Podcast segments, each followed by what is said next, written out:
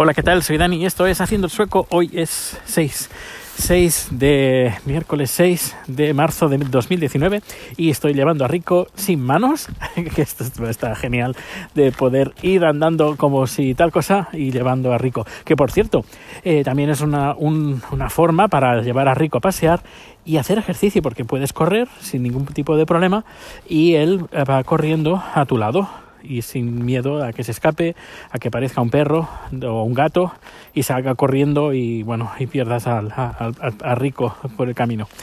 Eh, quería comentar unos mensajes, pero yo creo que es más importante los, los mensajes que recibimos y hemos recibido, bueno, he recibido eh, un mensaje de Gabriel de un, un, tema que salió hace ya bastante, pero bueno, aquí los temas no caducan nunca. Así que si quieres sacar un tema de hace 50 años, pues tú lo sacas. Aunque yo no hubiera nacido, pues tú lo sacas. Vamos a escuchar al grandísimo Gabriel. Hola Dani. Bueno, llego un poquito tarde al, al debate este que, que nos has planteado aquí. Y bueno, más, más que nada por las 8 horas estas de diferencia.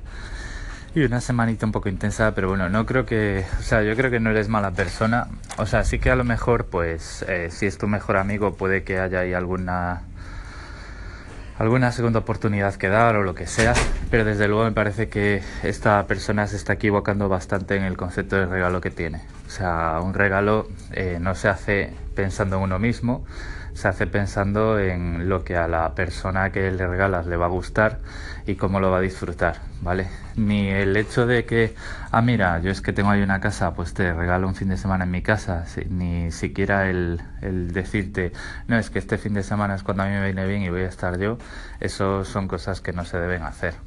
O sea, ahora, ahora te hago otro calling, que tengo más ideas. O sea, un regalo de ese estilo se podía haber hecho muy bien si, por ejemplo, te dices, mira, pues aquí tienes, eh, por decir algo que todos conocemos, esta caja plan B que puedes ir a este sitio a mirar, no sé qué, tienes una noche de hotel.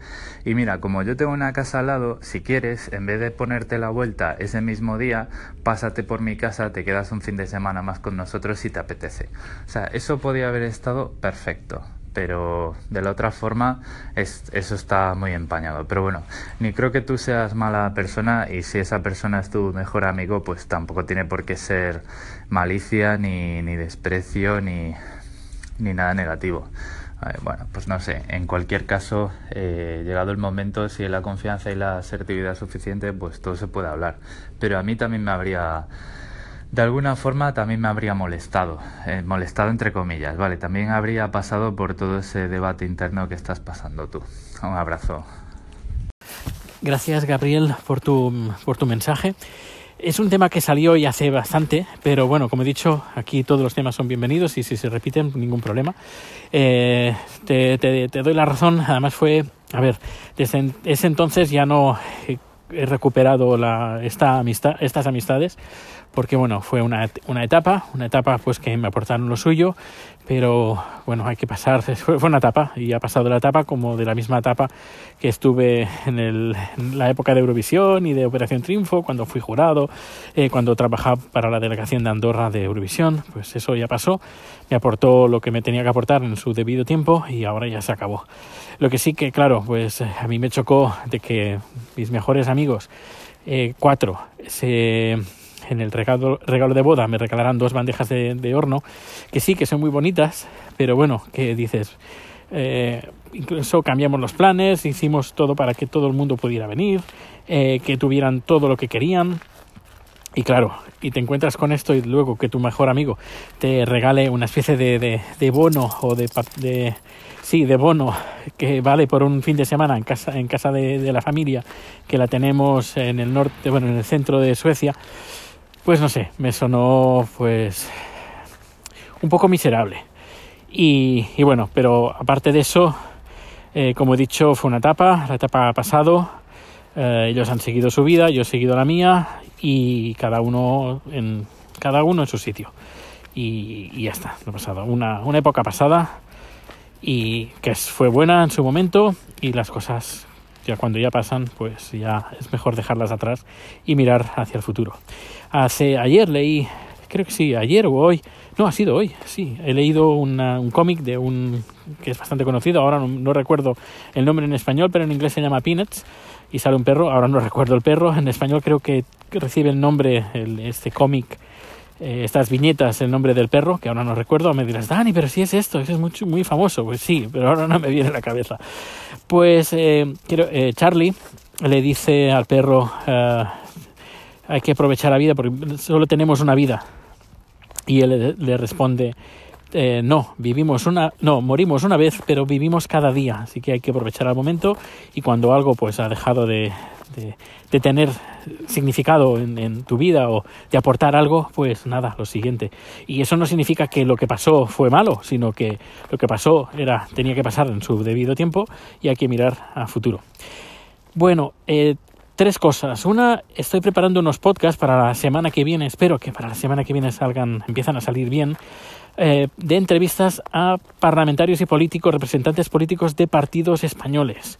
De momento ya tengo uno eh, asegurado, o espero que sí, 100% asegurado.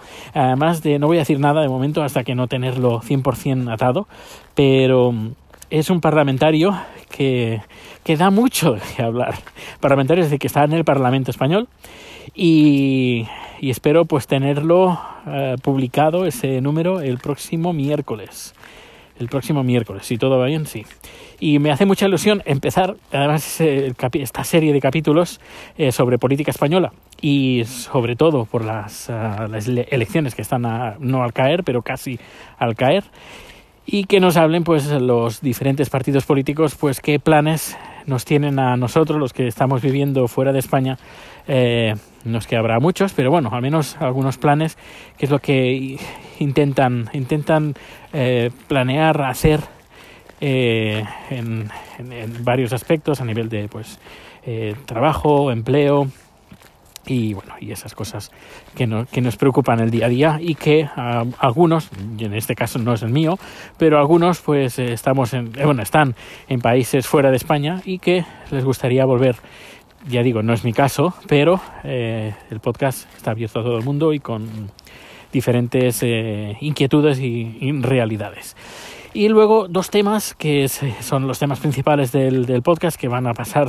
van a ser muy cortitos, son de dos cosas que desconocía completamente de Suecia y que en estos dos últimos días me he enterado. Uno es que eh, en 1972, aparte de ser mi cumpleaños, mi cumpleaños, mi año de nacimiento, fue el año que aquí en Suecia eh, pasaron dos cosas relacionadas en el colectivo LGBT Q o I, ahora ya le van poniendo letras, eh, pues es referente, bueno, la edad de um, consentimiento antes del, del 1972 para relaciones homosexuales estaba en 18 años y para relaciones heterosexuales estaba en los 15 años.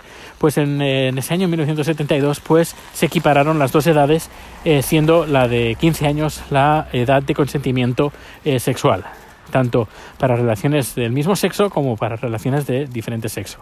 Y luego lo interesante es que también ese mismo año también se aprobó una, se aprobaron unas leyes para que hacían que eh, la gente que solicitara en cambio de sexo eh, pues pudiera cambiar de forma legal su género en, en, sus, en el pasaporte, en el identificador, siendo así en el año 1972 el primer país del mundo en eh, legalizar y en el poder en que la gente, los ciudadanos suecos, porque solo se permitía a los ciudadanos suecos, solo se permite a los ciudadanos suecos, el cambiar el género en, los en el identificador, en, en el ID, en la, el pasaporte y en los documentos legales, poder cambiar el género si eres un chico y se opera para, para poder ser chica y hacer el tratamiento de para, para ser chica, pues poder cambiar el género en, su, en, su, en sus documentos legales.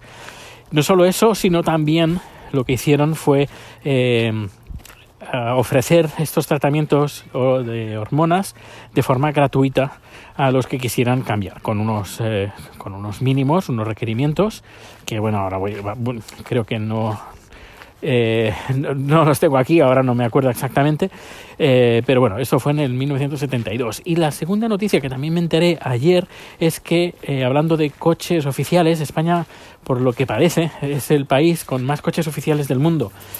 En cambio, eh, Suecia tiene tres coches oficiales. Cuando hablo oficiales me refiero oficiales del gobierno, porque por ejemplo la familia real tiene, tiene otros coches, además tiene un Volvo V80 creo que es.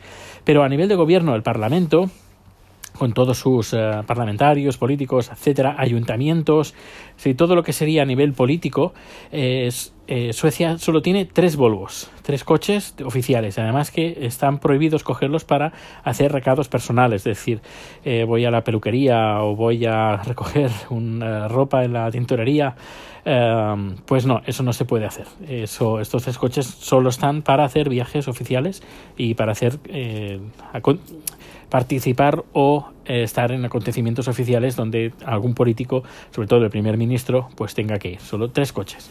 No sé, curioso. Eh, y ayer me enteré de estas dos noticias relacionadas con Suecia.